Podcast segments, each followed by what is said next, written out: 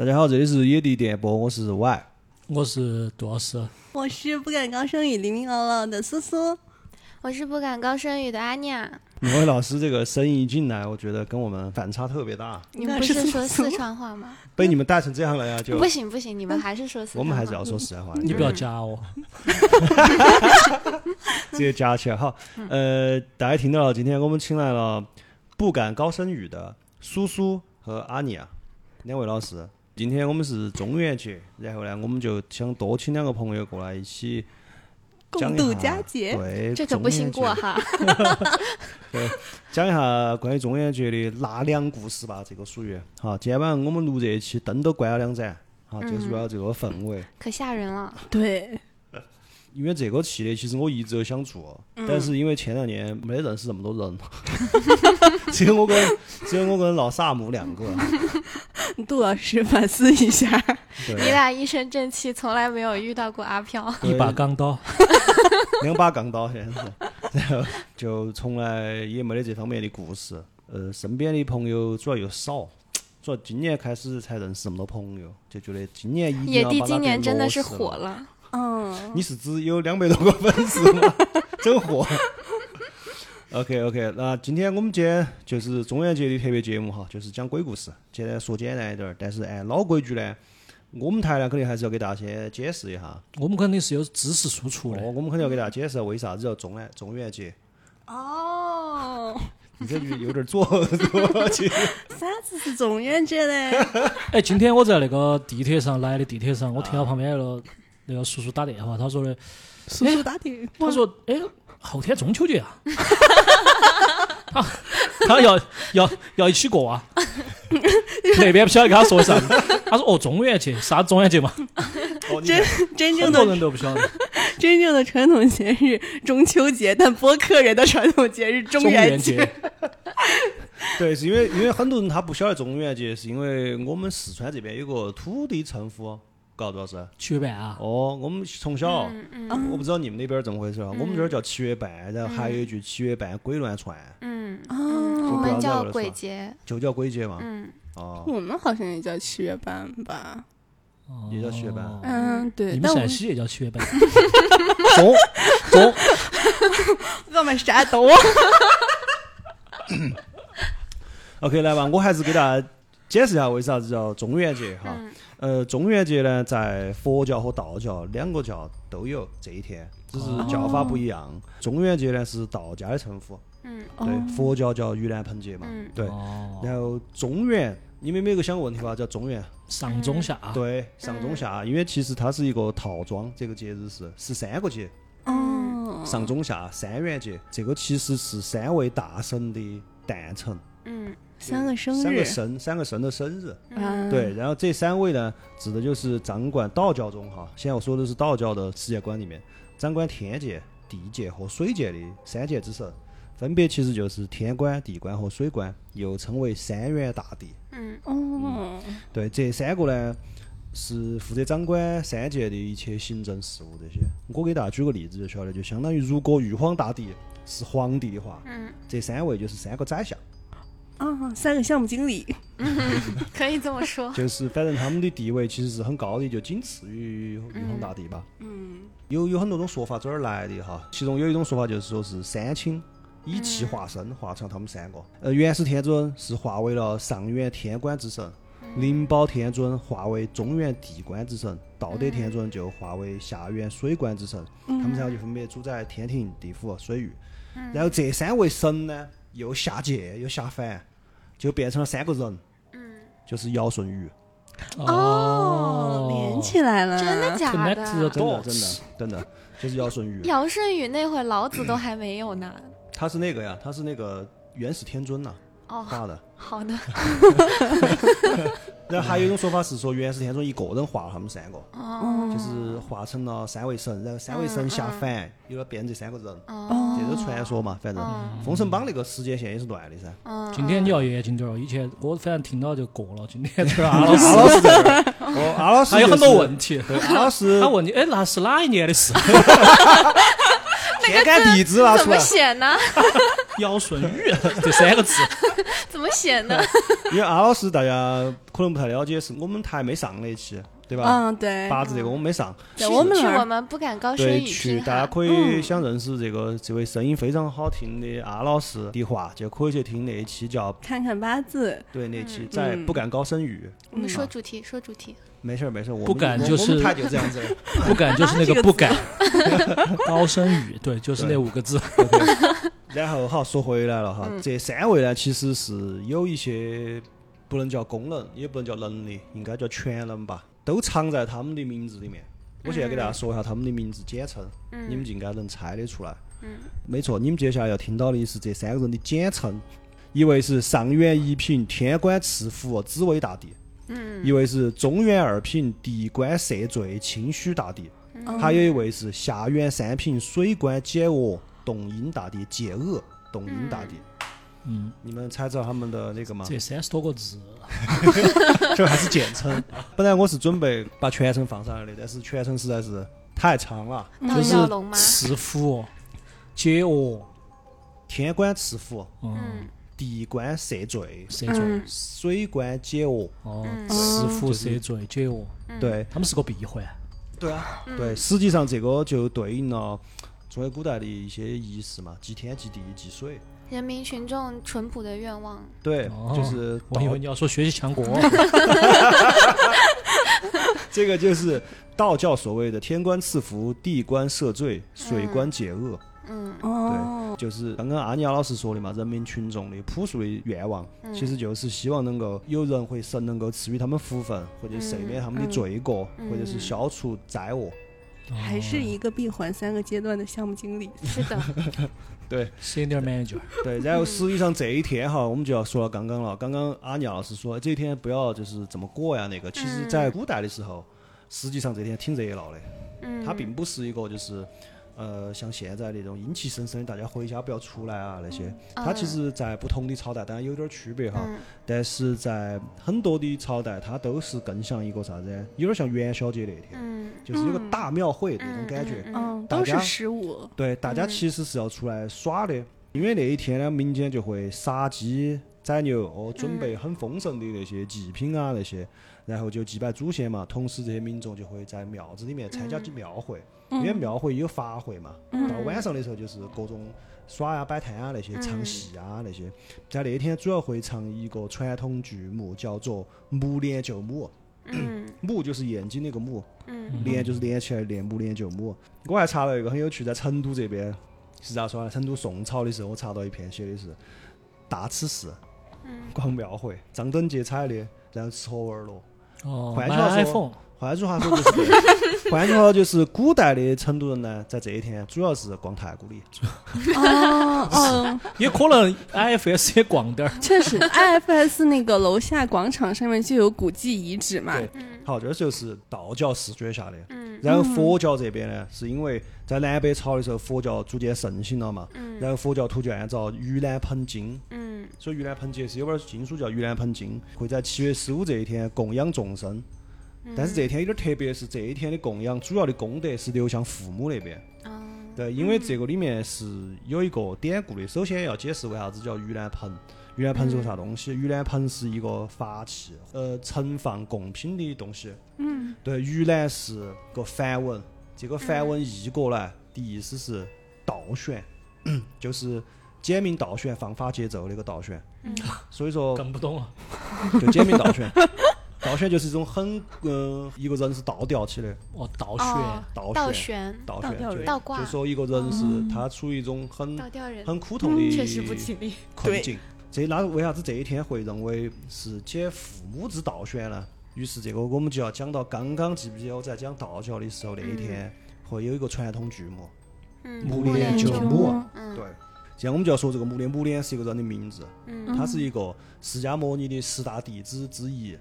嗯他的梵文名字译过来是木千年。他是哪个呢？他就是原来最早的时候，大家现在如果去大雄宝殿，会发现，呃，释迦牟尼的两边站了两个人，这两个人现在是大迦叶和阿难，这两个人是哪个？大家都认识，就是问唐僧要好处的两位。哦，等一下，没听懂。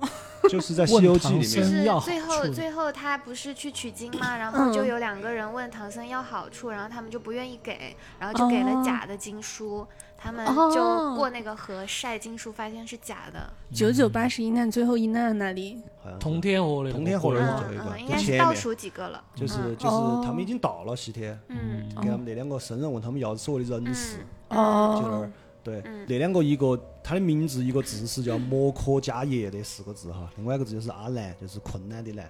但是这里如果在学佛的朋友们可能会觉得我念错了，我晓得那几个字摩诃迦叶那四个字，它不同的经书里面有不同的念法，所以我们就只给大家说是这四个字。呃现在我们去大雄宝殿看到的是这两个人，但是在原来最早的时候，和以及现在的藏传佛教，释迦牟尼旁边站的两个人就是目犍连和舍利弗。这两个人我们就说为目犍连，目犍连是也是他十大弟子中的一个，号称神通最强，就是超能力吧，你可以理解就是母母神秘力量的，就是这个母母母脸就是他，对。哦目犍连是他的那个梵文译过来的。哦 OK，然后我们这边就叫木莲，就像那个摩诃迦叶，但我们叫，因为摩诃两个字的意思是大，嗯所以说叫大迦舍，然后叶又是念的是色，所以说比较比较烦。因为我查的时候都有好多个版本，一会儿那个评论区里面都是你你念错了，然后你念错了，你又错了，就这种哈，就不纠结名字。就这个木莲，他是号称神通第一，然后他神通修炼出来之后，他想去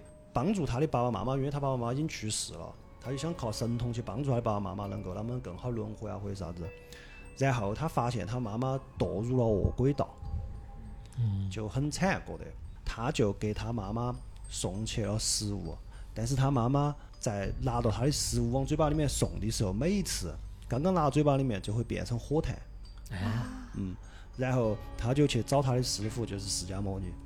释迦牟尼就跟他说：“你的母亲是因为业力太深了，没有办法。你如果要救你妈妈的话，只有一个办法，就是借十方身众之力，才能让你妈妈吃饱。”于是木莲就照做了。那咋个借十方身众之力？很简单，就是在七月十五号这一天设盂兰盆供养十方身众，以度亡人。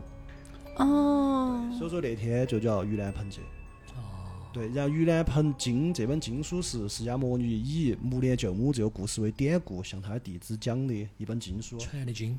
对，这个就是佛家的盂兰盆节的由来。而且这个盂兰盆节，我记得在那些东南亚国家好像都好像要过这个节呀，嗯，而且他们有不同的的风风俗。因为它是因为放水灯是不是也是盂是兰盆节？放火灯，是因为哦。中元节只有我们这么叫，是因为道教是我们本土宗教。嗯。然后盂兰盆它佛教传很多嘛，南传佛教嘛，嗯。对吧？禅宗、密宗嘛，日本也是盂兰盆节啊，因为它是东密。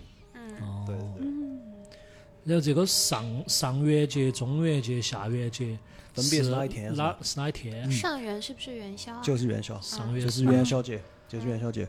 然后中元节就是七月十五嘛，然后下元节是十月十五，都是农历农历，10月都是农历 哈，不是下。元好像不怎么过吧？好像不怎么过，但是道教他们要举行他们的法会，嗯嗯嗯，因为它是那个水嘛，嗯对，这个就是它大概的来历。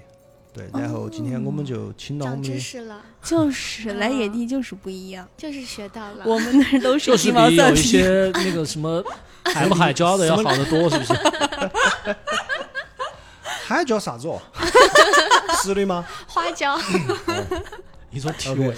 那接下来我们就请那个阿尼亚老师给我们讲一下中元节的一些禁忌，嗯，因为阿尼亚老。师对这方面也有一点研究。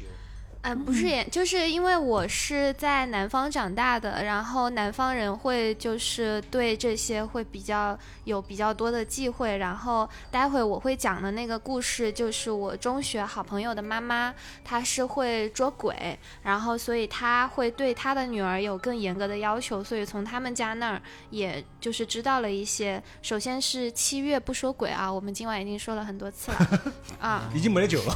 对，但是既然是主播的节日嘛，那反正就说了嘛。对，就按主播节来过。对，对，对。然后七月尽量不要说这些神神鬼鬼。第二个就是啊、七月不要去玩水，就是尽量少沾水边啊、然后像今年的话，其实算比较凶的一个年，然后八月二十、八月三十这样都尽量不要去水边，就心这里哈。为什么是今年是比较凶的一年呢？就是有那些老师发出来，但具体的哦原理我不太清楚。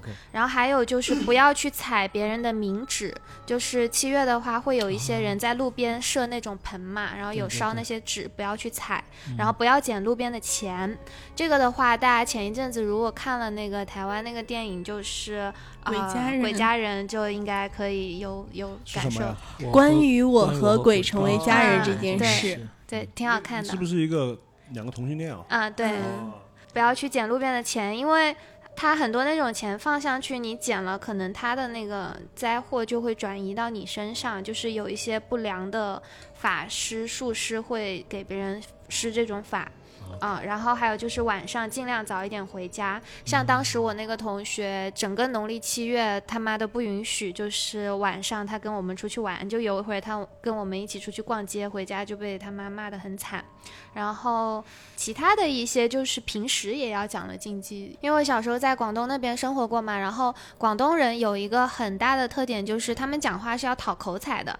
就是一些不好的词，他们就会换成比较好的词，比如说哦猪肝都讲猪润，然后猪舌都叫猪利，为什么因为肝和舌都是不太好的意象，就哦舌嘛，舌本啊这些。哦啊、然后红包啊都叫利是什么的，所以就是呃，在七月的话，你也尽量不要讲一些不太好彩头的话。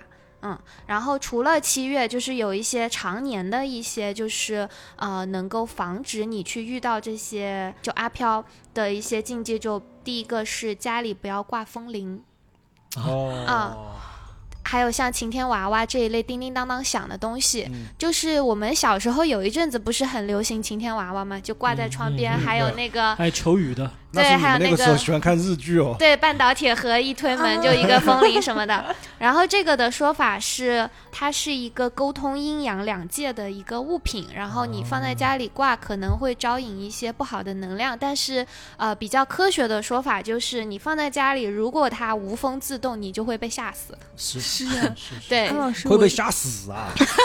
这么狠吗？是是必须死。一点机会都没有。马老师说的，反正必必须必死，必须必须死，我以为有点周转，没有半点活根本，没得周转。还是有救不活了。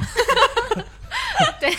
是的，我有一个疑问，嗯。就是听过海教的朋友都知道，我家里有一个摇摇欲坠嘛，然后那个是我稍微懂这方面的朋友帮我辟邪去秽的。那这个那个东西可以挂吗？你是玉坠的话应该没关系。但它是那种碎状的东西，就会响。但是你这个是有专门有人帮你看的，应该是嗯没问题。就是我们不要随便自己去挂一个风铃，嗯觉得好看。还有可能不同的门派嘛，对对吧？对，他有他的那个方法嘛嗯，他有他的处理方法嘛。这个是比较就相当于大陆货，你那个等于个人私人定制哦，这解释。啊。对，然后还有就这个原理就有一点像，不要在你的床头摆镜子，因为你半夜起来也会会被吓吓到。的。哎，这句话听过，对，在在哪期啊？在那个就是 是什么电台来着？不哦敢高声语。是叫不容易，可以，就那个不容易。这句话五块哈，待会儿转给我们。然后第二条就是刚才有提到，不要乱捡路边的钱，尤其是医院附近的，尤其是儿童医院附近的那些糖果，你也不要去捡。还干是害怕。啊，对，就鬼家人讲的也是这样的故事嘛，他就是捡了那个钱，然后就不得不去冥婚。然后第三个呢，就是走夜路的时候，尽量不要频繁的回头。我们说人的身上有三把火，头顶有一把，然后肩头各有一把，就是你一回头，你这一把火其实就灭掉了。然后走夜路，你也不要去拍同伴的肩膀，就是你会把他的这一把火给拍掉。然后这个的话我，插一句哈嗯，我也看了一下，说的是嗯，他都不只是说不要回头，嗯还说整个七月都尽量不要大喊人家的名字。啊，这这个我要在后面说。干嘛？你看我就喊了他，对你下午喊 的，当时当时我就跟苏苏说了我没喊，全名。对，不要喊大名。哦那这一点就你提前只忘了我全名叫什么吧？我记得，我记得，记得。我在这儿大喊一句吧，他叫 侯俊光，对，就是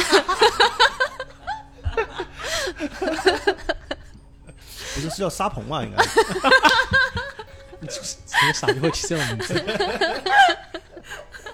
好啊，然后这个的话，之前杨笠在脱口秀他也有提到过嘛，就是他他背着他弟弟走夜路，他就会让他弟弟说：“你回头看看 后面有没有人。”啊，哦就转嫁一些风险。然后喊名字的这个，就是不只是七月，就是走夜路的时候，还有在野外爬山的时候，就是人迹罕至的地方，你不要去喊同伴的大名。然后，如果你听到有人喊你的大名，你也不要随意的去答应，啊、就是都叫宝宝吧，以后。对，也可以，嗯嗯。然后这个的话，有一些民间也有一些故事，我不知道你们听过没有？就比如像白草纸、黄草纸、白马甲、红马甲，No，没听过像。是小的时候讲的那种都市传说，，对，就每个地方都有。对，就是那个呃，白草纸和黄草纸那个，就是说呃，你他们有人在上厕所的时候，就是没有纸了嘛，就问别人要，然后就问他你要白的还是黄的。嗯然后呢，白的是活三天还是黄的活三天？反正就是一个活三天，一个活七天。嗯，其实都给你命定就要死，那我那我怎么选都都超不过七天。就是你，就这个可以也看得出来，这个是比较古早的时候了，因为以前才会是那种汉册草纸嘛。哎，对对对，我想问一个，说起这个哈，都市传说就是这种传的很广的都市传说，你们那边有没有那个传说？嗯。因为我们两个肯定是一个地方，肯定听过，就是半夜拉一个女的到火葬场，嗯，然后女的给了她钱之后，第二天发现是冥币，有有有很多，嗯。很多类似这种。嘛。嗯。但是最后头接到有个笑话是，嗯。那个女的下车之后没站了。嗯，那个那个师傅吓过来一看，女的掉井里面，他听到一个臭水沟，那个女的一开门儿掉臭水沟，啊，师傅吓尿了。那女的说：“你救救我。”OK OK OK，接着说，接着说。嗯，然后白马甲和红马甲那个就是北方的那种集体的那种呃浴室，然后有人问你要不要马甲，如果你硬了，如果你要红马甲，你的死法就是背的这一块皮被剥掉，就是红的，你现在指的是胸吧？呃，就是他也不好指背，前。前胸后背，就是就是你的上半身除了你的胳膊，就你穿马甲的那块地方就会被剥掉，皮被剥掉掉皮，哦然后是这种死法。如果你选白马甲的话呢，就是你的手臂的皮被剥掉。哦，嗯，就小时候有听过这种故事，就原版会更恐怖。这个我没听过，但是这听过几个经典的，你们听过没？嗯我只有就说名字就不讲了哈，因为太长。嗯兄弟背靠背啊，嗯，好吓人那个。这个那个还有那个没有，有听过吗？嗯这个好吓人，还有类似的电影什么的。啊，好像是嗯兄弟背靠背，你们没听过吗？我没听过啊。我简短讲一下嘛，嗯好吧，好快速的，就是一个宿舍里面，一个学生到宿舍之后，他每天晚上睡觉总会听到有个声音在喊兄弟背靠背，嗯对，哦。然后他一直不晓得啥意思，后面就说他那儿死了个人，嗯。然后那个人就在他床底下是背向上的，是趴到死的，他是睡觉嘛，他们两个就是背靠背，嗯。就大概这个，当然如果是复杂点讲的话，还有很多东西啊，但他们嗯大概结构就这样。复杂点讲，还有就是他们寝室其他人都死完了，只有他只有他活到在，咋子咋子的。哦，啥子？第二天嗯。就是晚上，呃，有人喊他没没尿，他不醒，第二天起来嗯。整个房间都是血手印。我我我第一次听这个故事是我初中的时候给我讲的那个人叫镖客，黄丽华给我讲的。好像是镖客，镖客，对，你你出不出一期都市传说啊？想听。就是啊出了出，了出了要，因为我本来都其实都买了一本书的，嗯而且那个书其实有点意思，他会讲一些都市传说的流传和起源，嗯嗯他会讲一些故事的原型是啥子。最近有个特别火的叫那个塞尔维亚的舞女，就是跟那个那个那个在火葬场的女的有点像。他还掉水沟去了，没有，就是如果说你在街上看到一个女的在路中间跳舞的话，你不要去问她，你也不要去看她，赶快起鸡皮疙瘩。问到她会跟你说能关拍照空调吗？十块钱一张。然后你就赶快背过身去，就赶快走，就不要理他，也不要管他，因为如果说你叫他或者你停下来看他，引起他的注意的话，他就会冲过来杀掉你。嗯，哦，对我觉得好多都是类似的。就对对，我们会出这个都市传说的，主要我们现在是卡在那个定价定六块还是定十八这个问题上。嗯不是二十八吗？OK，阿老师继续吧。嗯，然后传说大概是这些，还要再补一个，就是我们现在可能也避免不了需要出差或者旅行，在住酒店的时候有一些注意事项，比如说头尾的房间不要去住哦啊、然后这个可能能量会不是很好。然后还有就是进门之前，你先敲一下门，你再去打开，你不用说话，你就敲一下，然后你再刷你的房卡。因为这个是真的。嗯。这个是那个酒店的工作人员，他们都会这样。对，嗯然后包括那个我一个一个朋友嘛，嗯。不是经常去开房。对他工作原因到处要就你有一个朋友嘛，说嘛，然后去经常去开房，然后那个朋友是个女的，哦，现在进化了，你这个版本。呃，然后他就那个他就会四处去，每次因为因为好吧，我前女友，因为因为因为他。因为越越接触越怪了，晓得不？我看杜老师这种眼光已经，对他的工作不是经常要住酒店嘛，嗯然后他就是我那个时候跟他一起的时候，不管在哪儿，反正他就必须要敲一下。他说我们公司人都这样子，嗯，对，是的，嗯就必须要哒哒哒敲一下敲一下再进去。嗯，就是，嗯、就是比较礼貌一点嘛，就是虽然就不要互相冒犯啊。还有就是你的鞋子不要摆在你的房间的正中。正中，正中央不要去摆在正中央，你就把它放在就像稍微角落一点的地方就好。应该一般人也不会把鞋子摆在房间正中。那相当于我想哈，相当于他们家一进门，哎，带来来拖鞋子拖就是放到客厅中间，酒店，酒店，嗯，就可能放到就是茶几上。就是大家可能会进酒店就随手就把脚、就把脚随还说是这个鞋尖要朝外嘛，不能朝床。啊，斜肩是也有说法，嗯对，嗯嗯，但是我总是记不住到底该头朝哪边，所以我头朝外，我觉得是朝外。哦，我就会一直朝这边，一直朝那边。哦，你这个，那你有点迷惑，那你这个召唤过来的姿势有点怪哦。阴阳两界的人都有点迷惑。站你床前，我觉得肯定应该是 应该朝外，因为朝你的话有一种冲到你的感觉，对，对吧肯定是朝就是。面向你的，就哪怕如果有个人或者是啥子是冲到你的，肯定是朝外。嗯但朝这也可以说啊，阿老师要说朝外往外漏财啊，一直朝里，一直朝不，你外。干脆你给它弄成一个那种圆形，它转，它围绕你转。干干脆穿好鞋套。好主意，好主意。因为我真的记不清，所以我每次就一边一个。啊，然后还有就是我最近新听到的，他说尽量不要在酒店洗衣服，尤其是你的贴身衣物。说可能半夜乱晃，觉得你这个衣服好看，他穿上了，然后你白天收了就跟着带回家了。但是这个的话不太确定哈，因为如果出长差的话，你避免不了嘛这个事情。嗯嗯嗯，然后我们还可以带一些辟邪的小物件，比如像那个桃壶，桃子的那个壶，哎不是核桃，桃核，桃核知道，我知道桃，我以为是核桃的那，是那个字，我知道是那个字，嗯嗯，然后像雷击木呀这种都可以带什。么木？雷击木啊，雷击木哪三个字都不知道吗？就是就是乐高出的一个子系列啊，叫雷击木。就是雷 雷击打过的那个木枣树，就是哦它是带有辟邪功能的。之前还有一个笑话嘛，就是说有个核电站查出来他们的那个用电水用电不是他们那个地方不对，他们那个电不能再辅导，他们那个电被 阿老师被我们扎的好难受啊！阿老师，阿老师就老想圆回去，然后我们一直插他话。他说你们三个今天一个都不要想活。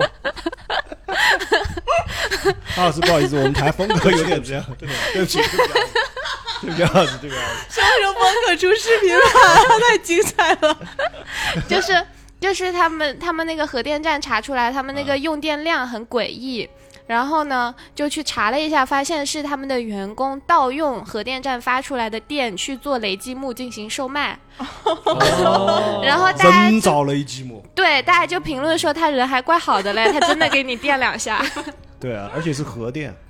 一般像戴侯俊光这种身上，嗯这个味道不顺，嗯，黑电的，我要火电的。点呀不对。对，差不多就这些。OK OK，但但是那个阿老师说的这些，其实我觉得我们小时候应该都就对。爸妈都会这么跟我说，比如说路边七月半有人烧纸，你稍微绕着一点走赶，紧走。嘛，对你嗯。不要去，更不要去什么踢呀、毁哦坏别人那些，更不要。对，就不要驻足观看啊，对对对。赶紧脑壳爬到尾巴夹到就走过去，对对就那种。其实阿老师刚刚说那个你的衣服好看，他会那个确实有这一说，好像还说的是七月不能穿那种鲜艳的颜色的衣服。嗯，但是那个年代哈，就是这是杜老师生活那个年代，因为我也不晓得是杜老师给我讲的，因为杜老师他们那个年代六几年的时物候，资 物资比较匮乏，所以说呢，像鲜艳的这红色啊，这颜色比较少，就容易引起人家的那个注意。是我后头才剪的辫子的嘛，因为我当时是这儿还提了道符。没有，但是说起这个，我突然想起一个，呃，我自己经历过的一个事情，嗯。就是我有一年去泰国，那个是应该是我第三次还是第四次去泰国了。嗯。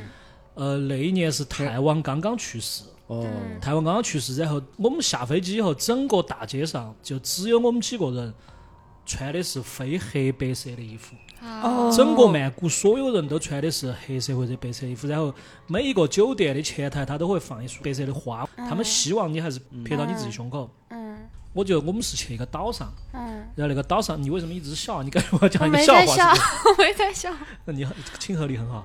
然后，然后，然后我们那一次是要去一个岛上，我们订的是海景房，去了，他给我们说没得海景房了，给你们换成三间房。我当时就已经有点不舒服了，就到那个三间房去住。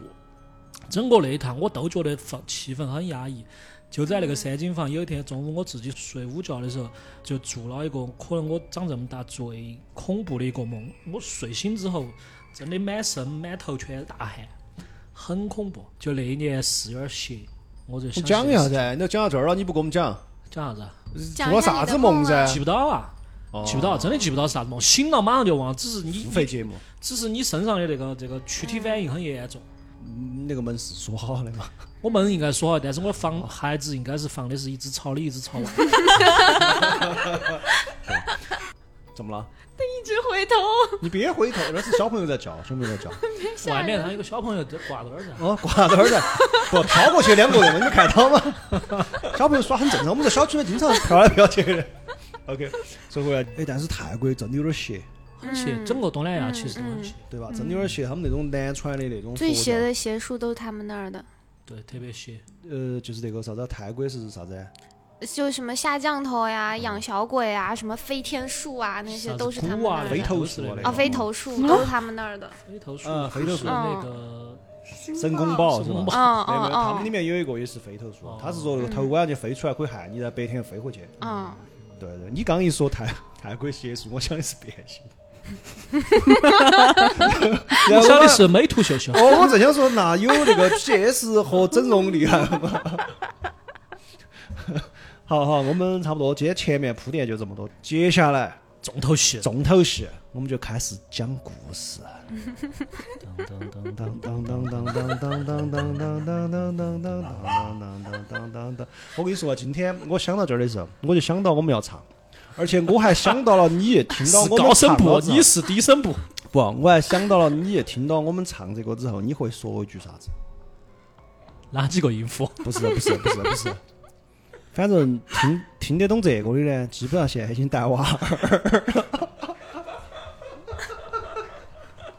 年代梗，年代梗。OK，接下来第一个故事是由苏老师带给我们的成都本地的一个故事。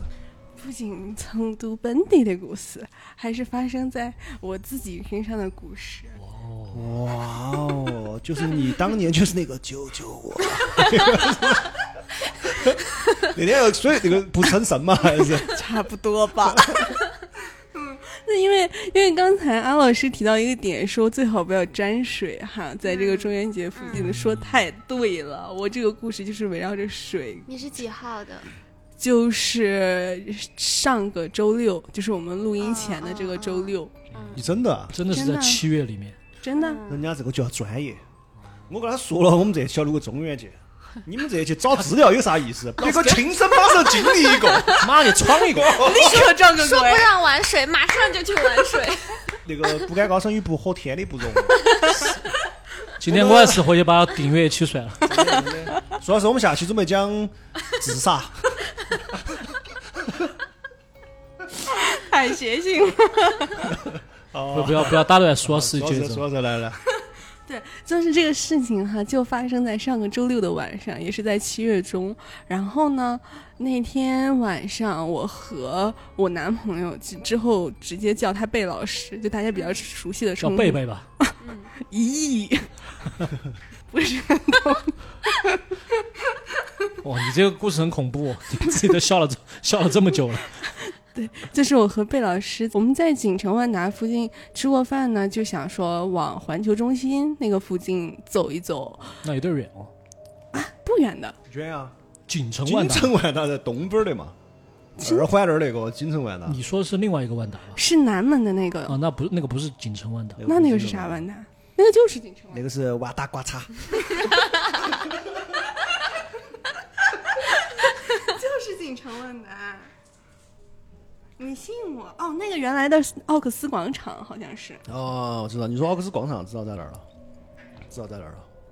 我证明一下哈，这个这好，个现在突然一下变成查地图了。哎，是锦城万达，是锦城。是就是那那儿那东门那个叫啥子万达嘛？那个叫金华万达。哦，金华万啊。嗨，这一段剪要全剪。锦城万达，锦城万达。对不起对不起，然后呢？然后耽误大家时间了哈。对，然后其实吧，呃，环球中心这个地方，不管说是那种都市传说，好像一直就有一些比较邪性的说法。嗯而且我本人其实每次去环球中心附近，就是一走进就会给我一种巨物恐惧症的那种压迫感。确实确实，亚洲最大单体建筑，对，但是呢，就是这也不是第一次。就是我们现在的新 logo。朋友们，对你们、你们、你们帮我们看一下，因为现在我们的新 logo 上线，他们说，他们说是抄那个环球中心的。你们在评论区告诉我一下，到底像不像？如果像的话，我们就接着用。你像不像？没办法，只能这样子做得住了。还能换咋的？对，嗯，对，我们就说到这个环球中心哈，但是我也不是第一次去，也不是第一次有这种感觉嘛，我觉得没有太在意。然后呢，走过去路上吧，就下雨了，嗯雨一开始倒是不大。但是明显就是要下大雨的那种气势，因为它的雨点很大，打在地上很重。嗯，嗯好在就是说我们两个走的相对快一点，而且那旁边的那个行道树还算密。嗯，走过去之后呢，到环球中心它那个周围的广场了之后，我就看到有一个门上面写的是呃环球中心西商业那个方向，那里有一个拱廊之类的通道，嗯。我们两个我就说从那里进去，我们去避一避，躲一躲，然后就是从那个通道进去了之后。怎么说呢？那个装饰的吧，就是一个蓝白相间的那种配色。我以为进去之后可能再走两下，或者有个电梯什么的，就就好了。对，就可以到那个商场嘛。因为环球中心是有搭配商场的噻。气啊，一下就来了，就那种感觉。对嗯但是呢，我越往里走就越觉得不对劲，因为我越往里走，慢慢看到的是它环球中心配套的那个海洋公园的那个湖顶，哦，嗯，但是是湖是湖顶的外面了，没有进到那个海洋公园里面。就你能看到它。对，然后那个湖顶怎么说呢？离近看就更大、更恐怖，而且海洋公园里面没人，没有人声，又是灰色的。我当时我就觉得那就不对了，嗯，嗯，但是太吓人了。那个时候你已经走了多久了？走了五六分钟、十分钟。他都走到锦华万达，呢，那个我我就抓着贝老师嘛，走进去了之后，然后我以为说，哦，那这边是我当时还觉得这边就是海洋公园那个附近嘛，然后走一走就能走到商场里面，因为好像那个商场和海洋公园是有连着的地方，嗯，但是呢，走进去之后，那个里面没有太多人，也没有太多商业和门店，但是那个外围就被装饰成有一些桌椅啊，还有一些假的餐车那种，嗯，哦，就给人一种好像是一些其他的朋友在用的那种感觉。对，而且又没有人，又下着雨，就特别有那种恐怖片里面什么废弃的游乐场那种感觉。啊嗯，时不时的走过来一两个那种工作人员啊，也不太看人啊之类的，嗯怪吓人的。对，然后那个时候我就觉得，我当时我就觉得不对劲，但是那个贝老师也是那个阳气比较重，他完全没有感觉，然后他好像一直在跟我说什么，反正现在让我回忆他当时跟我说什么，我是想不起来了，就我是完全沉浸在那个环进入一个境里面。状态。对，进入那种状态了。对，然后我们两个走着走，我也感我感觉走了好远，因为我感觉我看到好多个那个走过好多个长椅啊、桌椅板凳、餐车那种，终于看到前面有一个光，然后我才回过神来，然后我就跟他说那边有一个好像是什么壁球馆，然后我说我们去那个里面问问吧，兴许能去商场里面的。然后我们走到那儿了之后，就有两个大哥在外面抽烟。正常来说，张嘴应该问，哎，商场在哪儿啊？或者说从那儿就是在哪儿走啊？我张嘴之后，第一个问题说，我想出去，去哪儿？吓到，对确实，其实内内心已经很吓了。对我内心讲的是我要出去，嗯，然后那个大哥也是犹豫了一下，然后指了一个路吧，反正那个设计真的很奇怪，指的那个路出去呢，也是在一个卡卡狗狗、犄角旮旯的位置，然后一又是一个那种通道，再出去，去。对，然后走出去就也是在一个非常小的门，我不知道为什么那么大一个环球中心想要出去都是在小门，然后又走让你出去，我觉得就是嗯，你别想那么吓人的话。不是不是不是说商场就是这样嘛？嗯哎，真的，我我是跟谁讨论过这个问题？他有一说就是，哦，我想起了，是那个奥特莱斯，嗯，就是那个奥特莱斯。我每次到奥特莱斯里面，因为我方向感全是墙，但是容易进去就会迷失。哦，然后呢，他们就说的，其实很多商场，包括这儿大悦城，它都有一个目的，就是让你迷失到里面，因为你才会更长的去走，你那个动线才会拉得更长。嘛，你动线才会拉得更长。如果说你要出去马上就可以出去的话，你就不会在里面逛。买东西不会购物，对，包括它的电梯设计也是有说法的，就是这个电梯你在这边只能往那边走，你要上或下又要绕到另外一边，它要延长你的动线在那里面。嗯。对，哎，有可能，但是你说如果是商场这么设计的话，那个方位又不是什么商场，就是我们两个在出去之后，雨已经下得很大了，我们两个赶快就跑到洲际酒店那儿，然后我就感觉这一路上后背忽然就起了一层汗，就是这种起的那层汗的感觉和我们平时锻炼身体啊，然后或者热出的一点一点的汗出的汗，对冷汗，就是那种就是你唰一下背上就全都一是。看是贝老师把衣服脱了盖在你的身上，怕你冷到。我谢谢他。就是爱，朋友们。嗯嗯，好好好好。然后呢，你感觉就很难受，对，嗯但是当不自然。对当时那一出了那一身冷汗，我就是有明显有种感觉，好像什么东西出去的那种感觉，特别邪性。那一路我就觉得特别不对劲嘛。嗯然后我们两个打车回家的路上，更邪性的事情出现了，就是路过阜成国际的时候，我看到一个好大的那种灯牌，嗯上面写了一个祭奠的奠字。哇，你怎么有点像走进那个里空间那种感觉，所有东西都变了。我当时我也恍神，我想这一路怎么这么晦气呀、而且我在这边就是生活好几年了，是打上火吗？还是啥子？然后那阜成国际我昨天晚上才去了的，他现在变成啥子药业了嘛？啥子酒业哦？他是底下有人在打上火，还是啥子意思？哦，不是吧？是你说的是灯牌儿嘛？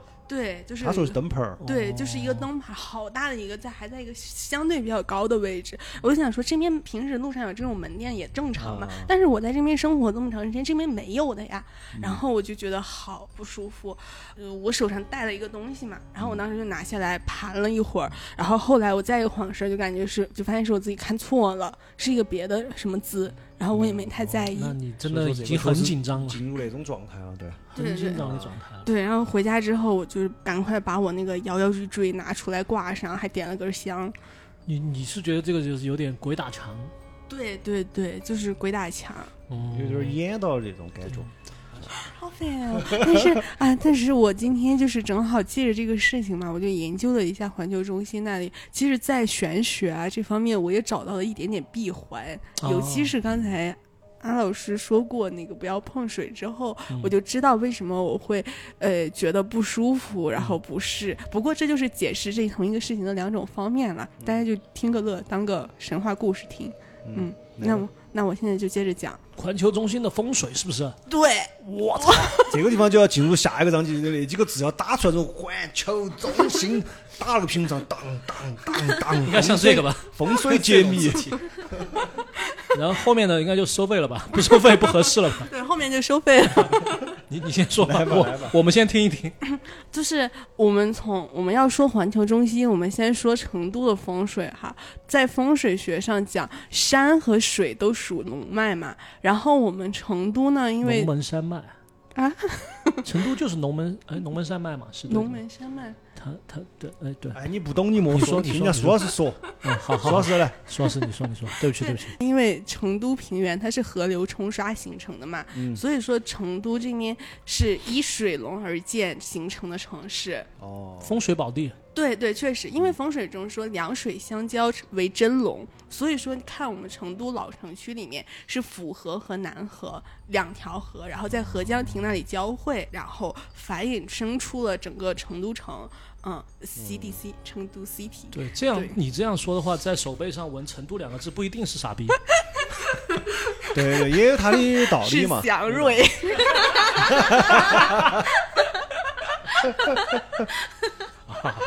好，来来 来，对，然后而且就是它两河相交，风水很好嘛，然后在那附近像是九眼桥啊、春熙路啊，人丁也特别兴旺嘛，商业也很成功。然后两河相会之后，它就汇成了锦江，锦江一路向南流，所以说对于成都破局啊、发展啊，是就是从风水上讲，也是注定要向南发展的。哦嗯，所以是有这一。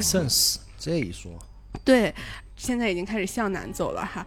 然后呢，在府河和南河向南交汇之后，就在中河场的附近，也就是现在环球中心的附近，它就是忽然那边分开，然后中间形成了一个小岛，然后形成的那个岛是什么呢？说地名大家就知道了，就是腹地金融岛。哦，那那个岛才是正儿八经的风水宝地是吧？那个宝太风水宝地了，而且它的形状也是一个那个元宝形的形状，嗯，而且那所以那个附近很好搞钱的。哦，嗯，其实那个就已经到环球中心附近了。然后环球中心其实它是在锦江的西侧，对吧？嗯，呃，就是是嘛？对的对的死。对对对它们，其实那里环球中心的这个位置哈，我们看它那个河是这样弯过来，就是是一个、嗯他现在在用手指在空中画，我给大家形容一下。不是反攻煞？对，这里是哎，阿老师还得是我阿师。阿师，怼到进怼到那个话筒再来一句，是不是反攻煞？对，就是一个嗯反攻水煞。对，但是我们说金水送财，但这里反从反攻煞煞气是非常重的。查一下。嗯，好。然后但而但是为什么环球中心会选在这儿呢？其实环球中心这里聚了不止这一个煞气。哦，看就是反攻我们可以看地图。反攻煞是这样的，就是呃，我们像拉一张弓一样，然后这个弓的那个尖剑尖指的那个地方其实是有煞气的，就是你的房子买在那里其实是不好。但是如果你买在它的里面，就是环水的话，它是聚财的。对，哦，这个图待会儿那个我们到时候放在 show notes 上。我们说说到这个环球中心，这里先集齐了一煞，但环球中心这里不止这一煞哦，其他其实有三煞在这里。那我都想大闹后来 我都想付费了。就是因为呃传说亚洲最大的单体建筑这么重要的一个地标，为什么要建在一个煞气这么重的地方呢？因为就是他才压得住是吧？哎，还真不是，他是故意把煞气聚集在这里的。风水上有一个说，就是若要发治三煞，他们想在环球中心这里是一个招财聚财的标志，所以我必须要在这里化煞，然后聚等一下，财这。我必须要插一句了，就是朋友们，我们今天说这些都是故事啊，都是故事。哦对大家我们姑妄言之，你姑妄听之，嗯不，要去那个，尤其不要打电话去啥成都市建设局问啊。打那个 幺二三四五。如果一定要打，就说是海椒电台说的，或者是绝对领域说的，不要打幺二三。哦，不要打这呃，主播姓韩，对对对对对，哦，大家听到这一段的时候，一定要把你们的那个手机导航的地图打开，看一下这个位置，确实有点神奇。一目了然了，属于是，对对看起来确实有就点生气。变成一个视频节目。对，就是将门前，因为它门前的这个金元宝啊，还有锦江的这个局特别好嘛，就想把这个这个财局引进来，所以这样设计了一下。然后呢，我们说到环球中心本身哈，因为环球中心的方位它是坐西朝东，然后有一个大家都很熟悉的口诀叫左青龙右白虎。嗯，老牛在腰间，龙头在胸口，人挡杀人，佛挡杀佛。那这个时候一开，这个周星驰开门进来了，这是。这儿已经有，这儿正在正在收听，已经从六个人变成两个人了。建议你剪了。首先坐，对，我啊们从坐西朝东这里明确一下环球中心从哪个方向看哈，然后我们去判断它的左右。它左面的青龙位，青龙主贵是吉祥之物。我们看它的青龙方位左面是是成都的市政府，但是它的白虎主雄，这里就是它引来的第二个煞。白虎位呢，它其实是绕城高速。然后绕城高速上车来车往，其实并不是一个很好的风水。这种局叫白虎带刀，就属于是煞中之煞。我的天我的天哪！这今天这个高端局真的长知识。嗯真的真的长知识，真的。我一下觉得我前面讲的啥东西，结尾，结尾，结尾。这肯定夫妻到中元节，哈！我就说这一块单独在一起啊。哎，我们现在只记齐了两煞了，对吧？第三煞在哪呢？我们看环球中心的西南侧，益州大道北段和绕城高速形成了一个锐角。啊，尖角煞，对，知道这是一个剪刀煞。我们俩现在有抽根烟吧？等他们两个来。了解讲到。太专业了，我们啥子也离得猎奇的，我们从明天开始讲情感了哈，主要插不上话，插不上话。主要讲情感，不讲猎奇，猎啥子气哦的。然后呢，所以说这个三方冲煞这三煞的局在这里就已经形成了。哦，嗯，对，现在就是这感觉像是个吉凶之地哈。但养蛊了呗。对，但是环球中心它有自己的布局去化煞的。嗯嗯，它化煞的招数呢，也是以水化煞。就是为什么会在那么一个很奇怪的地方里面建个海洋中心？海洋中哦哦，海洋海洋那个对游乐园啊，然后另外，其实它的水不止这一处哈，嗯就是因为环球中心的正门就是面对天府大道这面，也是有个喷泉，对，就是那个嗯喷泉的局，前面修了一个水池，然后有喷泉之后，这里形成的是一个龟状，它就是灵龟纳财。它这个灵龟引财了之后呢，它还在这个。它门口广场的地砖上做了点文章，就是你看它对称的两方面，下次大家去的时候可以观察一下，它是画了那种反弓的形状，嗯，就是也是两个反弓，就是两个他跟那个和打回去是吗？呃，其实他的在打谁？就是他不是想打，他是想把这种灵龟纳进来的财直接引到环球中心里面去，哦相当于是两个侍卫在旁边。哦那种引导的那种感觉。对对，然后再往前走，就是前面那几个旗杆嘛。嗯其实这个旗杆放的都有讲究的，就是把这个煞气之类的引进来了之后，嗖悬上天去。哦，像三炷香是吧？他们说那个。对，那个是哦 SKP，不是，就是他这样旋，把那个气就是这样旋到天上去，就走掉了。对。哦。对，这就是那个这里，它就是画了一部分煞气，嗯嗯但还没完。嗯它呢，环球中心前面那个广场其实蛮大蛮复杂，有时候我们走在那个停车场也觉得走不出去哈。是是吧？它前面在草地两侧都做了地下通道，嗯然后那个地下通道就是再沉一部分煞气到地下去。哦上下两条路分了。对，嗯就是由此一来就是上天下地，就整个盘就给它盘活了。哦，嗯，哦，有点聪明啊。对，这才算是化煞完成，然后形成了聚财之地，门口还有灵龟引财。嗯，嗯，对，而且呢，环球中心那里，这里就不知道是后来为之，还是环球中心这个址选在这儿巧了，还是特意为之的哈。就它身边的几个建筑还形成了一个火生土、土生金的三生旺财局。就换句话说，它周边基本上可以纳财的局都聚齐了。就是它周边有啥子哦？像周边有个锦城锦城湖公园是吧？来，我们慢慢说，锦城湖公园这个时候的故事大家请在后面。打开你的地图。啊，今天我们这一期要配合地图使用。哎，嗯对，上次配合册子。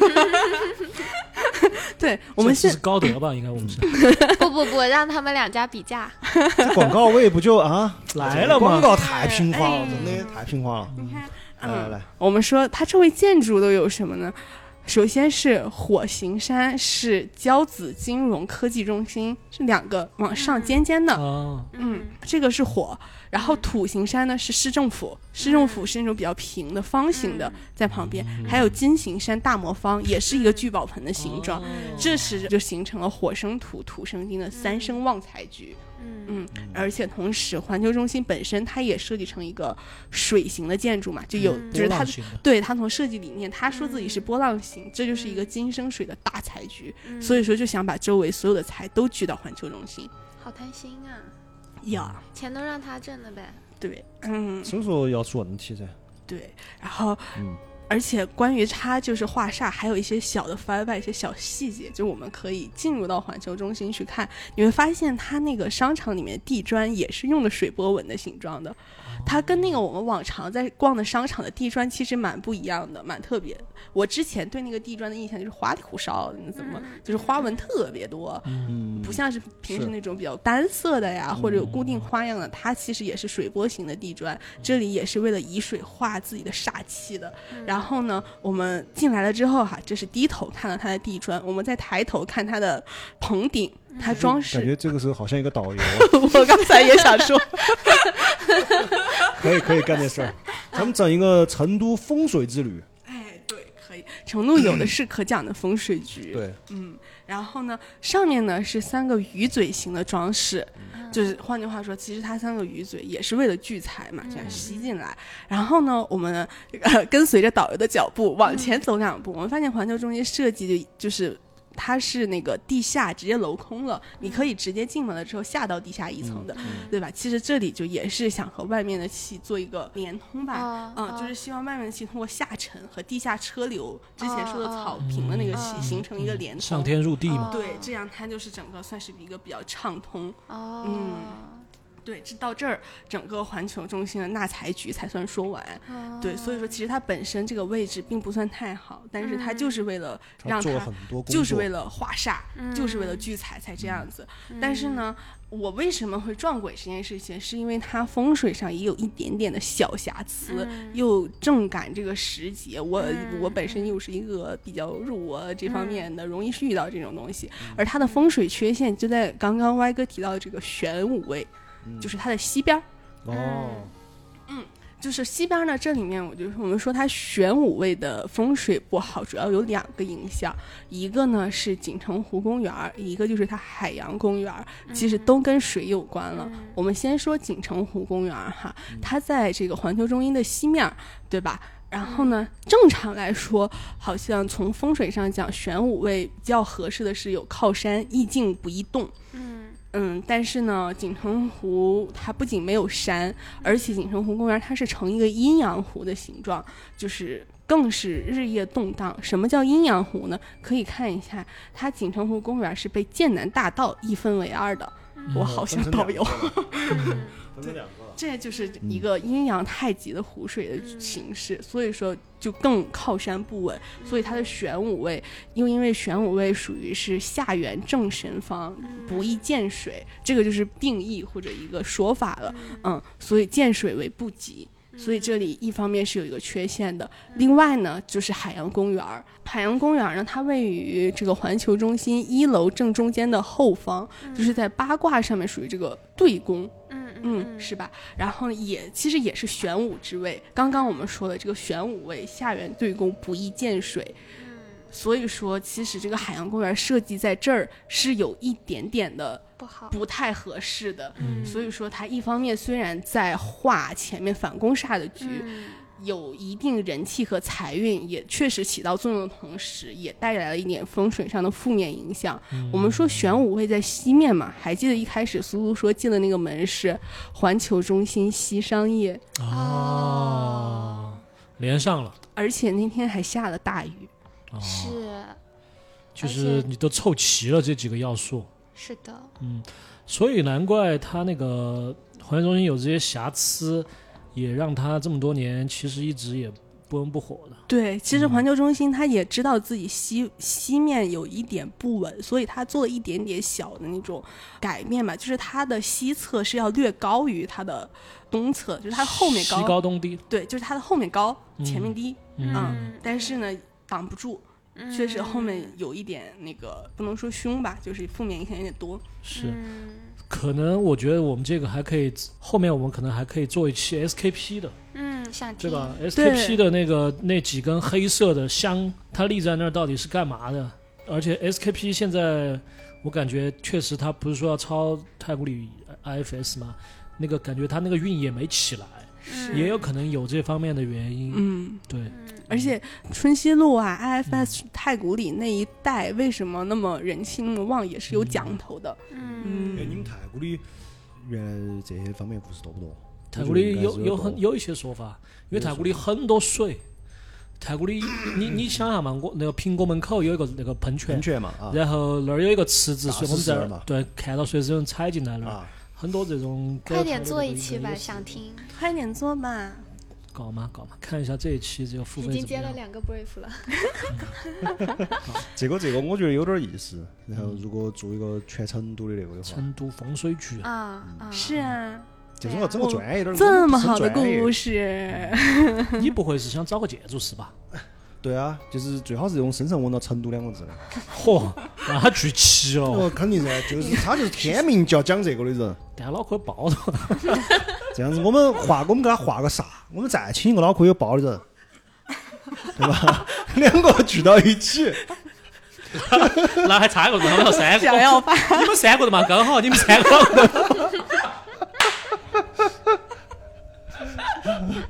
可以好可以可以可以可以。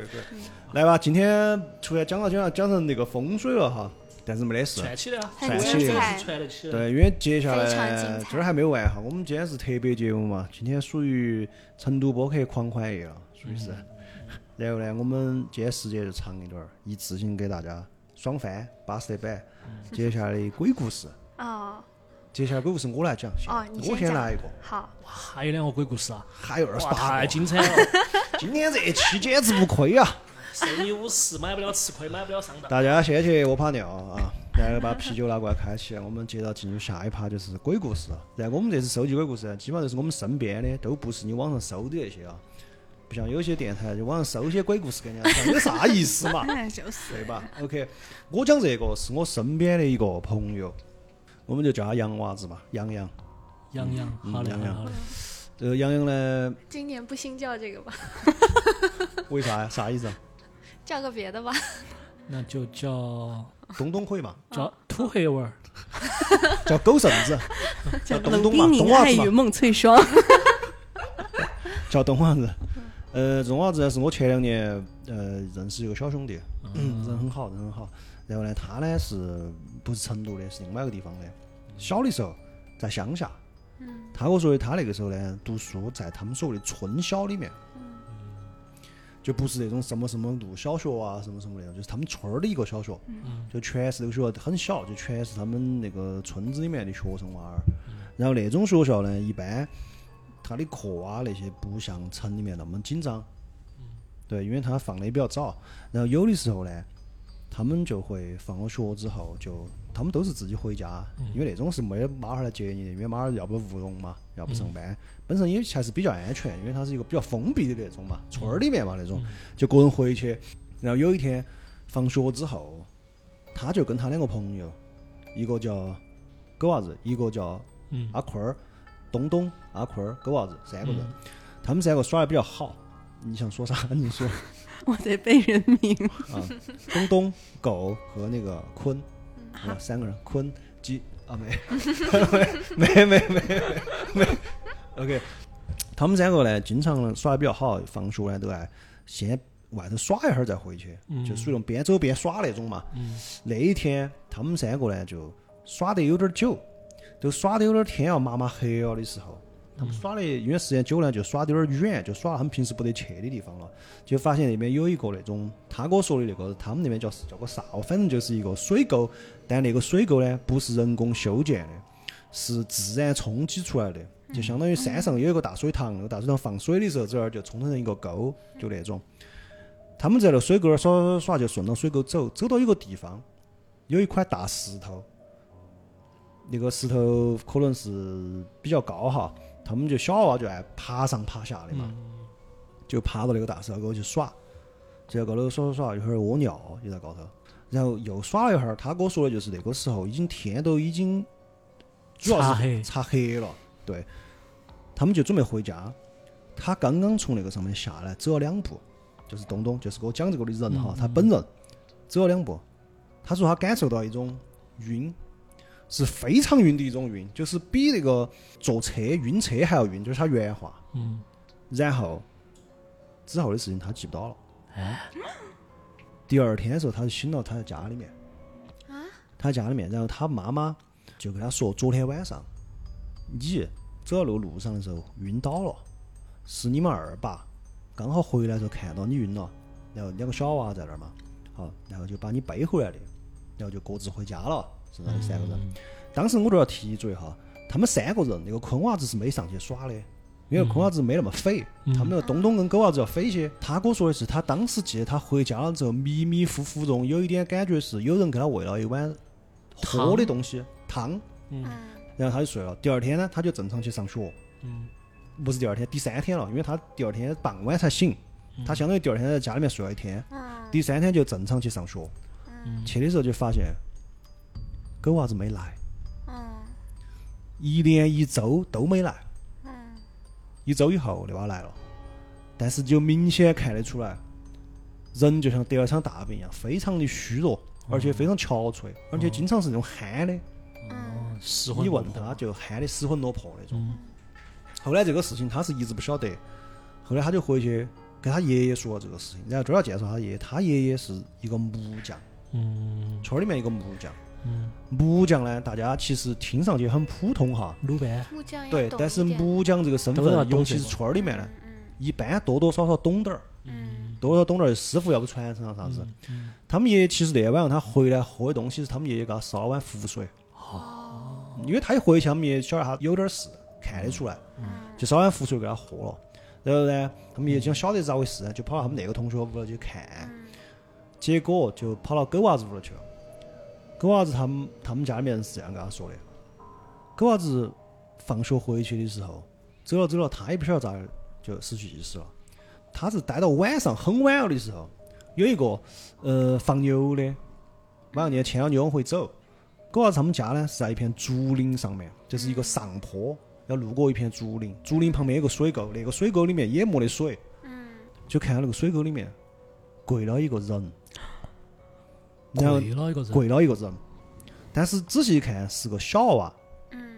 结果过去一看是狗娃子，他当时啥子姿势？他跪到那个水沟里面，两只手趴到，头也杵到地下的，然后手上全是泥巴，嘴巴人家沟里全是泥巴，嗯。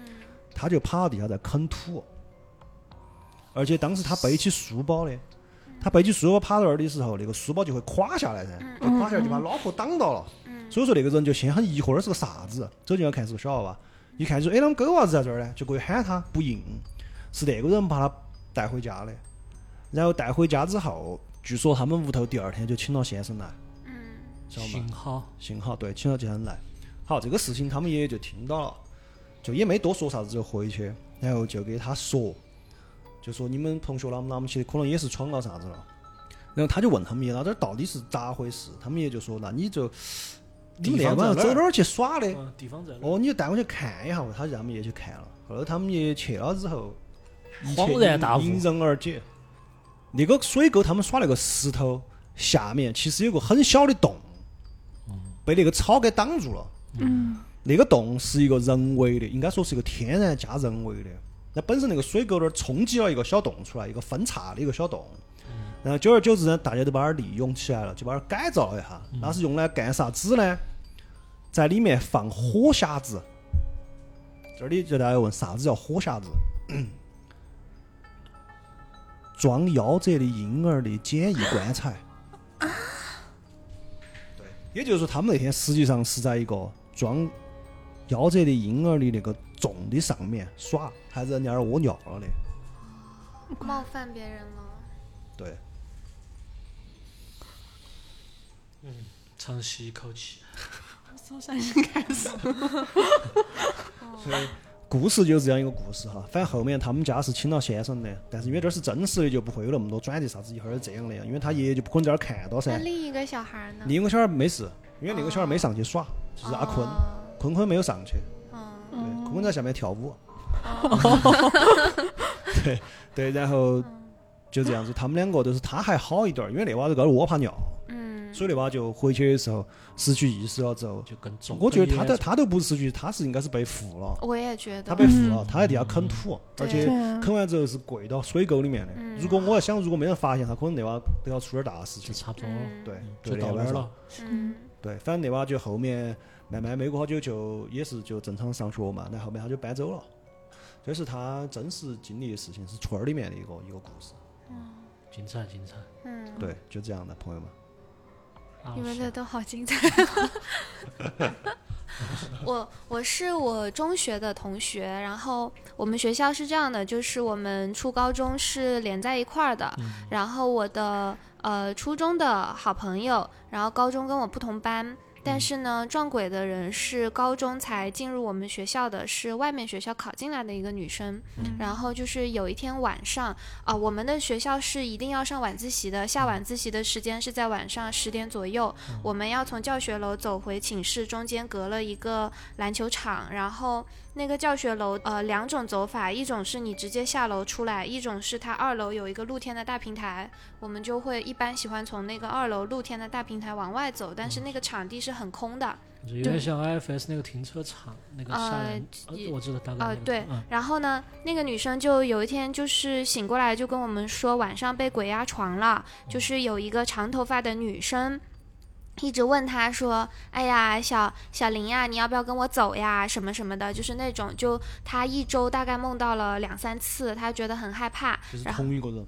对，同一个人，就我们寝室寝室的。然后因为我的那个好朋友嘛，就叫他小外嘛。然后呢，他是因为他姓杨，哦哦哦，可以吗他？网名不是陈开头的吗？不是。好好 然后呢，他就，要不叫叫叫什么，就叫小歪吧。嗯然后呢，他就是呃，我们会一起吃饭嘛，他就听说这个事情，他就突然说，我妈妈能帮你看。哦就那是我第一次知道他妈妈可以做这个。就同学三年，他其实从来没说过。嗯然后他就回家跟他妈妈说了，然后他妈妈就要了一些这个女生的信息，当天晚上就处理了。然后第二天就是就好了嘛，你就看到那个女生状态明显就好了。然后就是他妈妈跟我们说，那不是一个女鬼，是一个男鬼。然后并且给我们科普了一个知识，就是男鬼的头发是大概到腰间，女鬼的头发是到脚。哦，也就是说，呃，鬼是一定是长头发，呃，据他妈妈说法是这样。反正肯定不会是油头啊，或者是美式美式前翅那种，那鬼没有什么脱发的风险感。应该不会打波浪吧？嗯，嗯，反正他妈妈是这么说的。我们当时是知道这个性别是比较惊讶，然后呢，就是说那个鬼啊、不肯走，就觉得我那个同学很漂亮，想跟她结婚，想要带她走什么什么的。还是人嘛，毕竟还是一个学生。对，当时才高一，对啊，强烈谴责这个鬼哈。对，但是那个女生确实很漂亮，这这一句是杜老师说的。还是你阳气重，你都敢。嗯，然后我们就还蛮惊讶的，就是为什么会撞这个事情嘛？他妈妈就说是因为呃那个女生当天状态很不好，就是人比较衰，就你人比较，就我们那边说法就比较衰的时候，嗯，比较衰的时候。阳气比较弱的时候，对对，就你的能量状态比较低的时候，就容易在因为呃鬼和人是处在同一个世界的，你在走路，他也会他也在走路，然后如果你的人的等一下阳，等一下，让老师我插一句，我们嗯之后我们不用那个词，我们嗯，换一个词。阿飘嘛，对我怕被吓，嗯，好，对我们尽量不提那个那个嗯字。对啊，好。结束。就嗯我们人和阿飘是处在一个世界的嘛，就是你在走路，他也在走路。就你阳气比较盛的话，他会避开你；但如果你的阳气不够盛，他跟你撞上的话，你他可能就会跟着你走。嗯，所以就是从那以后，就每一次下晚自习走那个二楼平台，我就是会心情不好，我也会扯出笑容，就是很害怕。对，然后这个女生后来就没有再遇到类似的事情了。呃，但是也是同一年吧，高一的时候，另一个就是我们一个初中一个班的，但是高中不在一个班，他也是碰到了类似的事情。他也是鬼压床，但是他是每天晚上是听到水滴的声音，然后有人稀稀疏疏的讲话，就住在女生宿舍里嘛，就也是找那个阿姨帮忙看，然后那个阿姨就说那个是一个比较凶的飘，就是没有办法好好的送走，就就是打了他一顿，然后才送走的。哦，就是当时有战斗画面。对，就当时我们高一才知道，就是这个女生的妈妈家里，就是这女生的妈妈可以做这个，然后她后来才跟我讲她家里的事情，就是是从她外婆那里传下来的，就是她外婆可以看，然后她妈妈的话是一个普通的一个电厂的工人，然后呃只是偶尔会帮朋友呀什么的去处理一些这些事情，对。传功夫在身上。对，然后那时候呃去他家里玩，就会发现他家墙上会挂锦旗，就是别人送的。然后他家的客厅常年是有一个佛龛的，里面是供着一个神像，然后常年是日夜不停放佛经的。哦，一直在念。对，一直在放佛经，就那种佛教歌曲是一直在放的。然后他的就跟杜老师车上挂的。就是 他的舅舅神通会比较大，就是可以就是把那个雨给移走把雨都移走，啊。就是 有一年清明节。对他啊自己说的哈，不就没有办法考证，就是清明节。该跟我们嗯 Y Two K 那一集，我们有个同学，他爸爸就是因为嗯要毁灭了，他爸写了一本《柳道记》，应该跟那个是一个能力的。嗯，然后就是要下雨嘛，他舅舅就怎么施了一个符，那个雨就移到别人那里去了。反正就是他舅舅的神通比较广大。他小时候有一个很好的朋友，就是呃，也是相当于也是家里有这种传承的。但是后来他朋友选择接受这份传承，他选择不接受，他妈妈也不希望他接受。就是当时他家里有问他要不要开天眼嘛，他说不想开，因为开了之后就是前尘往事会忘尽。就是这个你这个说的就像是问他要不要去拉双眼皮一样那么清晰。对，差不多，就他们家是这样，然后他就没有选择开。他说后来他的那个朋友开完天眼之后就不认他了，就他们原来是玩的很好的，哦，然后不就有点认识了。就有点那种感觉，就是呃，你很淡漠了就对你。开了这个哦，你就有一种责任那种感觉，你就是另外一种身份了，就是嗯人间的这一般的那些，你就可能要放一点儿那种感觉。我反正是听我妈说过，我妈小时候说话迟嘛，家里就有神婆来问我外婆要不要送我妈去学那个嘛，然后也是就是不愿意，就是很多呃村里的那种系统的话，他就会说小孩呃发烧啦或者怎么烧成傻子啦什么的，就会说要不要送他去学这些，然后就进行一定的仪式之后，这个小孩子就会把以前的事情都忘掉。哦，那相当于重新格式化对，而且从某种意有点类义上说，似这个意思。它是一种被选中的感觉嘛，啊、对。有某种缘。对，哦然后他自己的话就是第六感很灵，就比如他进一个房间，就是也是他当时教我的。他说你进一个地方，你如果觉得不舒服，那这个地方你就赶快走。嗯，但是他有一个没有告诉说我，啊，对，就是你一进去你就感觉哪里不舒服，一定要相信自己的直觉。就转头走就好了。对，对转头就走，然后但是转头也不好，因为今天说了，所以你就 不能转头你就倒退的时候，退回去。你 要你可以向后转，对向后转，不要单转你的头。好的，那而且而且不能招呼身边的人，嗯，对，你就自己走，你就不要管贝老师。你就哎，你就哎他，哎，对，对，看起来不太聪明的样子。嗯，是的，是 OK 的。OK，就是这种，他他第六感就很你刚刚。说还还有一个东西没教你是什么？就是当时选大学的时候，然后我跟他说我要去南京念大学，他啥也没说，他说他不去。然后等我去大学之后，让他过来南京玩，他说我不去，那个城市阴森森的。哦，南京市，对，理解理解。就那么多朝代了嘛，就是他不愿意来看我。对，对，嗯，就是他们家的故事。哦，精彩精彩，真的精彩，很还学到了很多知识。对呀、厉害厉害厉害。那今天大家都讲的差不多了吧？嗯，还有没有要补充的？杜老师昨天晚上的事情不讲一下吧？二十讲那个，我突然想到，我看了一个台湾的采访，街上随机采访路人，嗯，来采访到一个大爷，然后那个大爷就给突然就给他们说他的，嗯、我预测得到未来能发生的事情，然后他就他以前给那个加州说，加州马上三个月之后要发大火，然后加州政府没听他的，结果就在他预测的准确的那个时间，加州马上就发大火了。他不是不是姓严嘛？不是，那个采访他又问他说：“那我们最近有没有啥子要注意的事情？”那个老几说的，明天中午十二点哪个哪个地方要地震。然后那个采访人就问他：“那我们这个……”他还没问完，那个大爷突然说的：“嘿！” 然后那个记者也吓了一跳，那记者也吓了一跳。记者说：“你咋子哦？”他说：“哦，他们已经没事了，没事了，好了好了，明天没事了。”你这个就是小时候那种人最喜欢跟我讲的鬼故事你这个出去讲这个挨打，我跟你说。OK OK，行吧，反正今晚氛围是完全够了哈。呃，我们也给大家讲了一下成都的事情。嗯，我们可能故事讲的稍微少一点儿，因为我们不像有些电台是网上搜来的故事。